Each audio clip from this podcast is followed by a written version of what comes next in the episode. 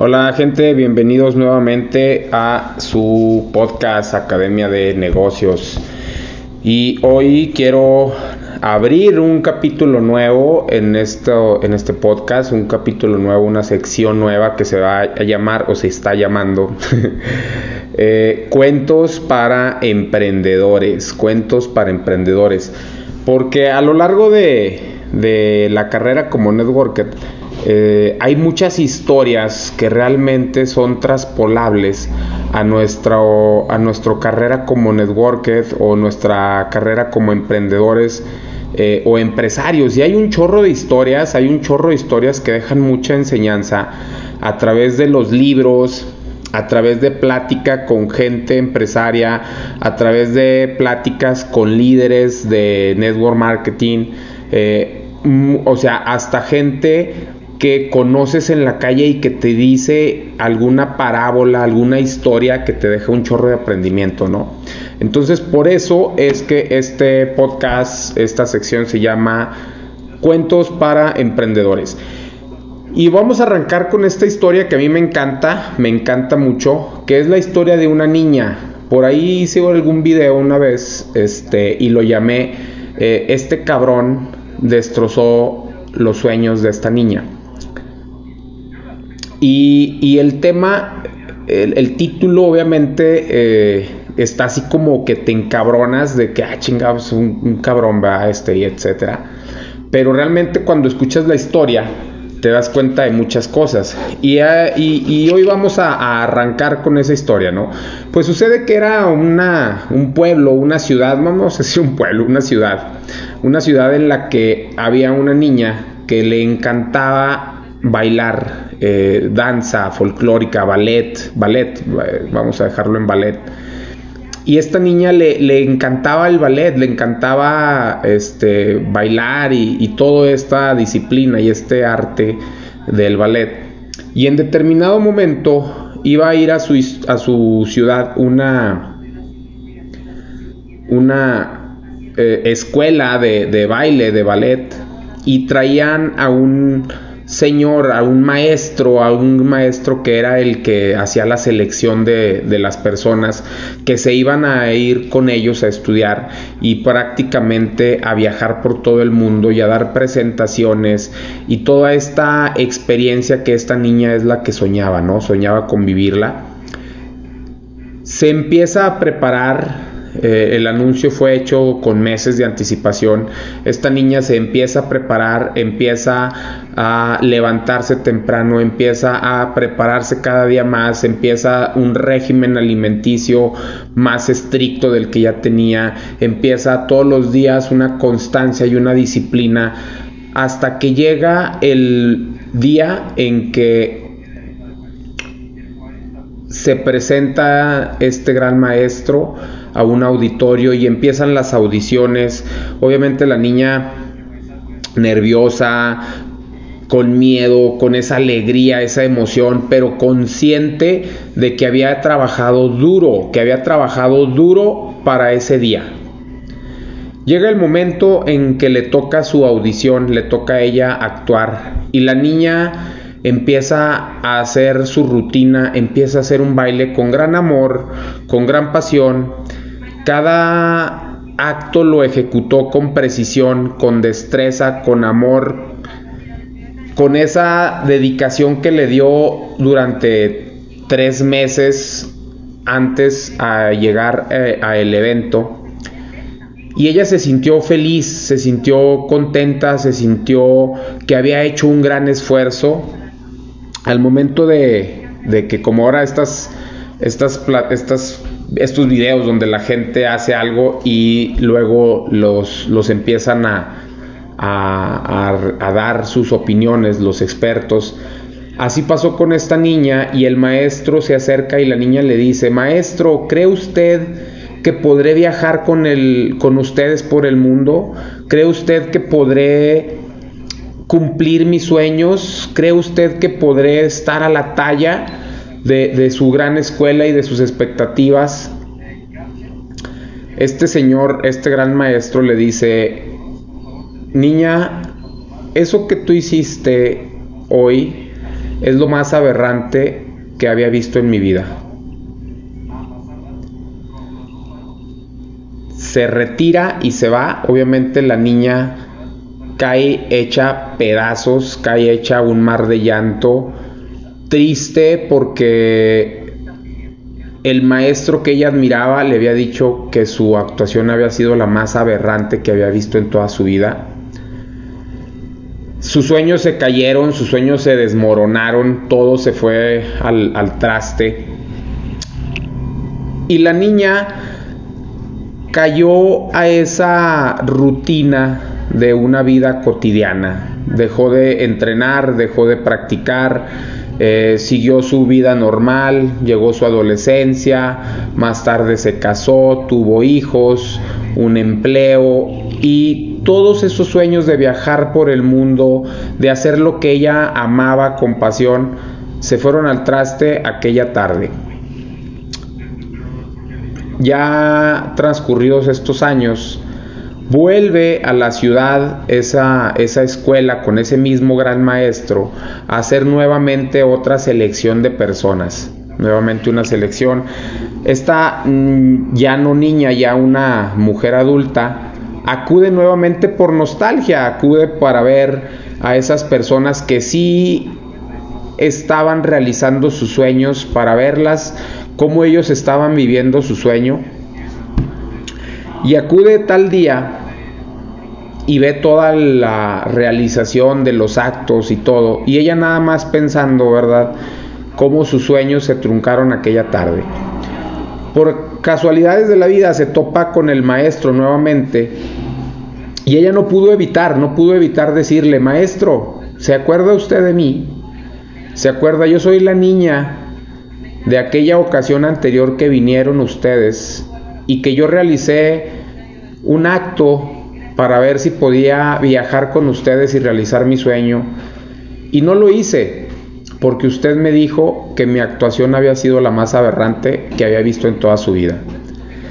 Este maestro voltea a ver a esta ya una, una mujer adulta y le dice, niña mía, eso que yo a ti te dije aquel día, se lo he dicho a todos y cada una de las personas que han desempeñado una actuación delante de mí.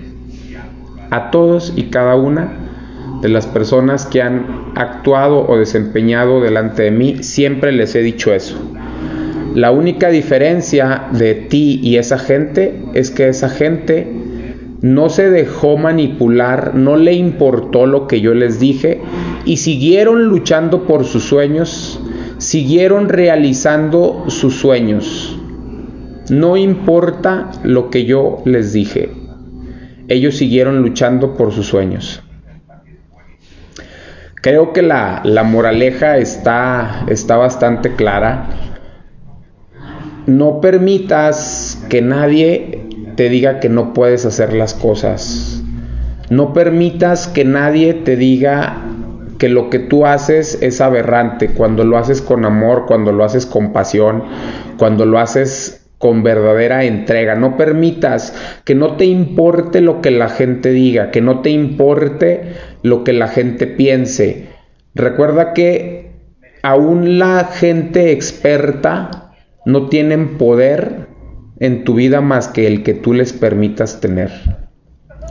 Aún la gente que se cree o que se dice o que se le reconoce como expertos no tienen ningún poder sobre tu vida más que el que tú se los permitas tener. Esta historia, cuando yo la escuché, realmente me, me encantó, me fascinó, porque me identifiqué y yo creo que todos nos podemos identificar con esta historia, ¿no? Yo creo que todos en algún momento hemos permitido que la opinión de la gente apague y aplaste nuestros sueños. Yo en lo personal hay una experiencia que, a mí está muy marcada. Yo batallo mucho con el inglés, no sé inglés. Nunca se me, se me facilitó, bueno, aparte que no lo entiendo, ese pinche verbo to be y yo traemos un pleito casado. Eh, yo no lo entiendo el verbo to be y el verbo to be no me entiende a mí. Pero este, cuando yo estaba en secundaria, cuando yo estaba en secundaria, yo tenía dos clases de amigos. Yo tenía una clase de amigos eh, y, poco después de secundaria también, porque en secundaria nos daban inglés.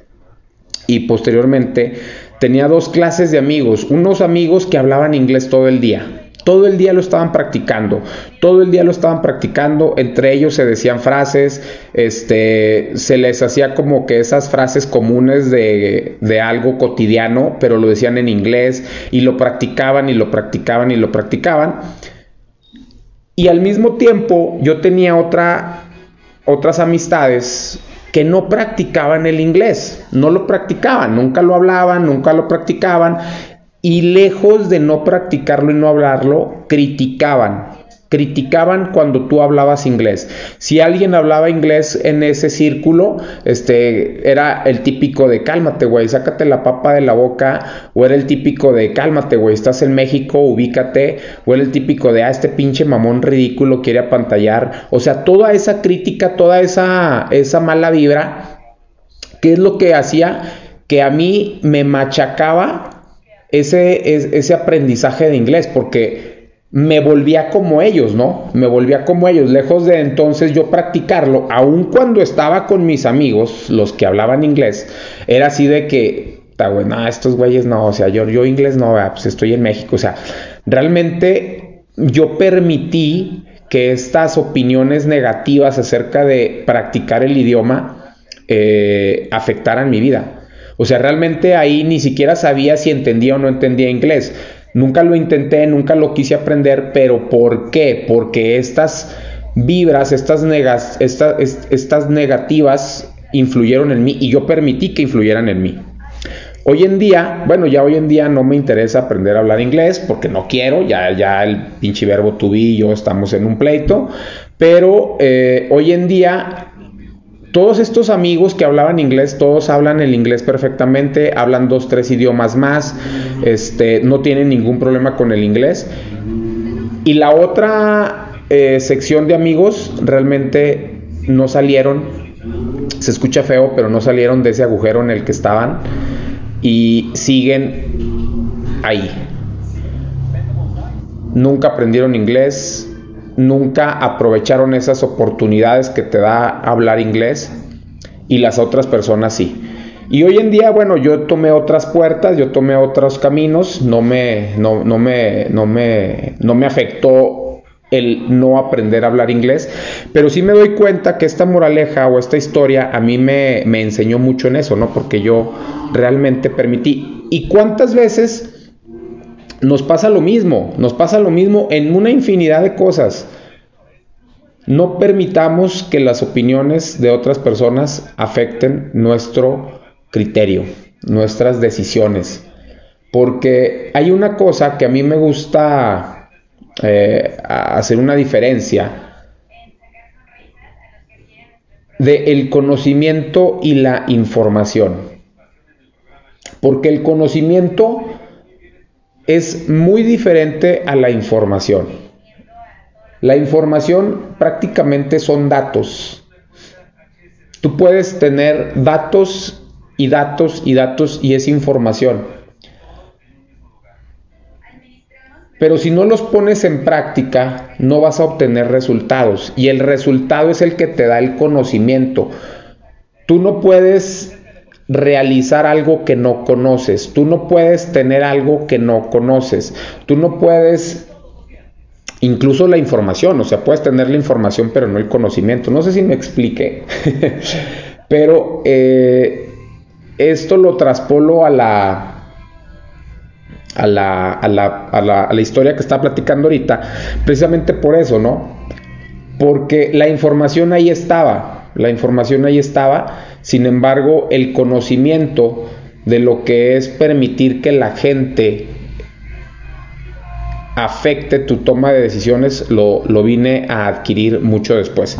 Amigos, espero que este primer podcast de cuentos para emprendedores les ayude a hacer una reflexión, gente, sobre nuestras decisiones y sobre no permitir que nadie, nadie, absolutamente nadie pisotee tus sueños.